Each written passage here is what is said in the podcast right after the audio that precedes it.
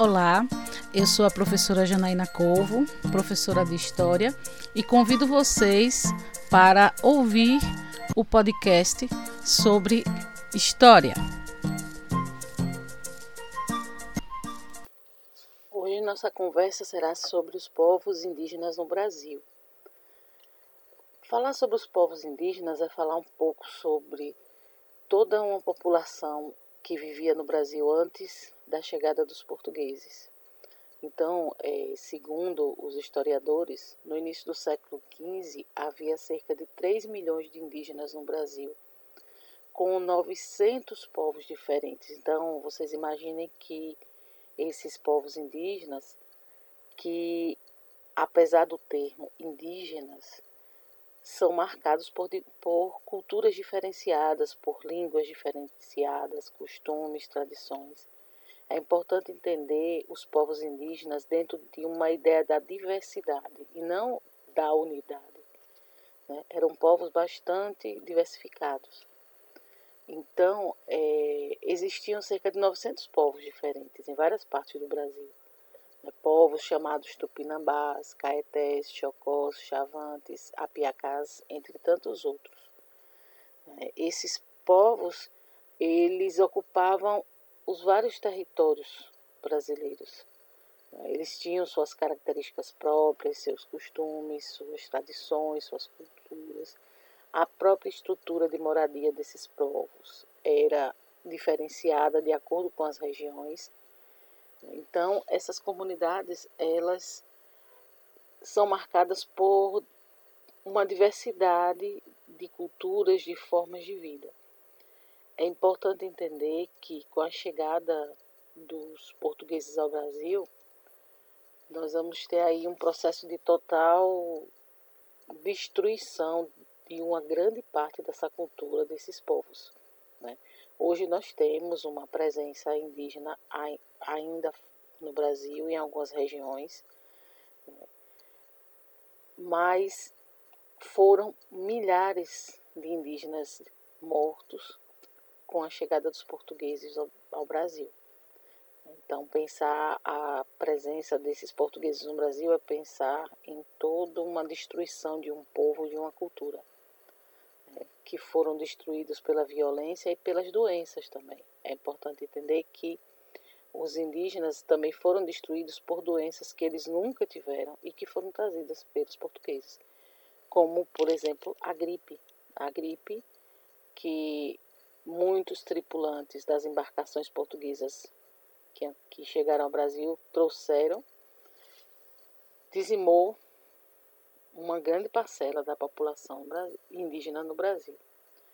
Então, é, outro elemento que é muito característico dos povos indígenas e que marca essa diversidade são as pinturas corporais, a arte produzida por esses indígenas, elas são muito características de cada comunidade.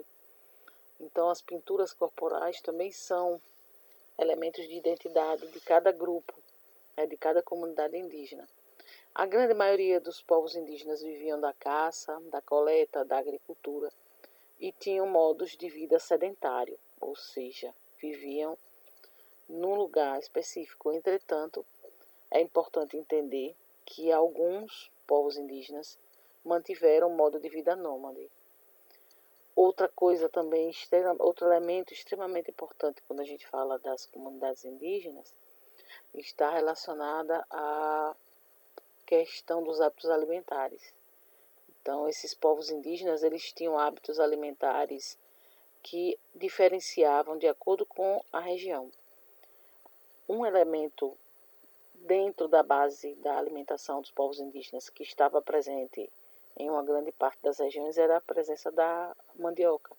Né? A mandioca é um alimento que é uma referência da, na cultura indígena e que está presente né, na, na, nos hábitos alimentares desses povos. Existia uma, é, a cultura tupi também, que é uma cultura muito presente no Brasil na, no começo do século XVI, né, logo na, na, no período em que os portugueses desembarcaram no Brasil né? e que sobre esses povos tupis, sobre a sua cultura, né? existem vários elementos que foram encontrados e registrados pelos arqueólogos, além de informações que estão relacionadas aos registros dos viajantes que vieram com os portugueses para o Brasil e que registraram. Muitos desses viajantes eram religiosos. Né?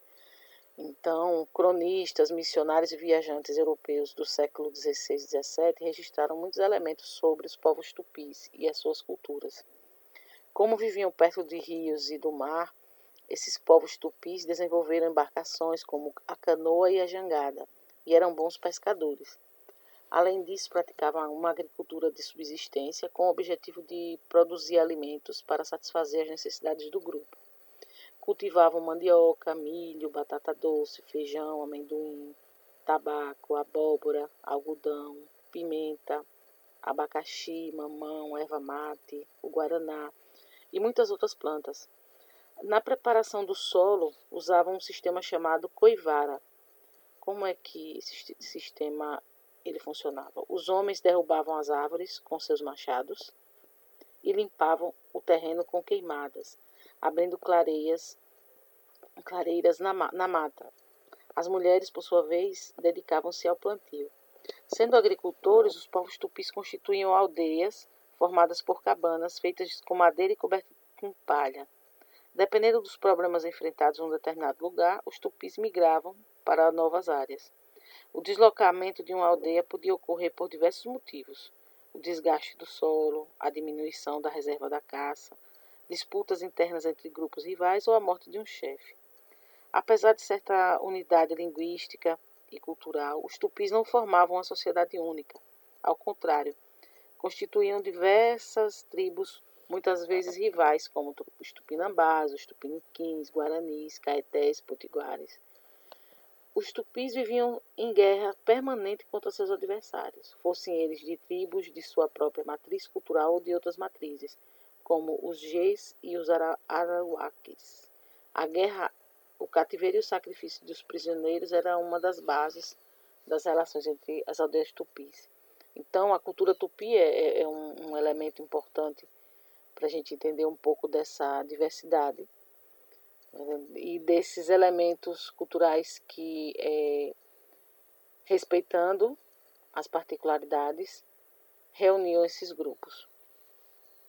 Por volta de 4 mil anos atrás, diversos povos que viviam nas terras hoje correspondentes ao, ao território brasileiro começaram a praticar a agricultura e a produção da cerâmica. Mas nem todos eles foram agricultores e ceramistas. Isso é importante destacar. Outro elemento importante também é que o desenvolvimento da agricultura como principal atividade produtiva, além da caça e da coleta, e a diminuição da mobilidade espacial, né, da mudança de lugares, afetava as populações. E dessa maneira vai resultar aí numa diversidade de produtos a depender do lugar. Já os primeiros utensílios cerâmicos, os potes, vasos, panelas e tigelas, foram criados por algumas populações agricultoras, a partir de necessidade de cozinhar e armazenar os alimentos cultivados.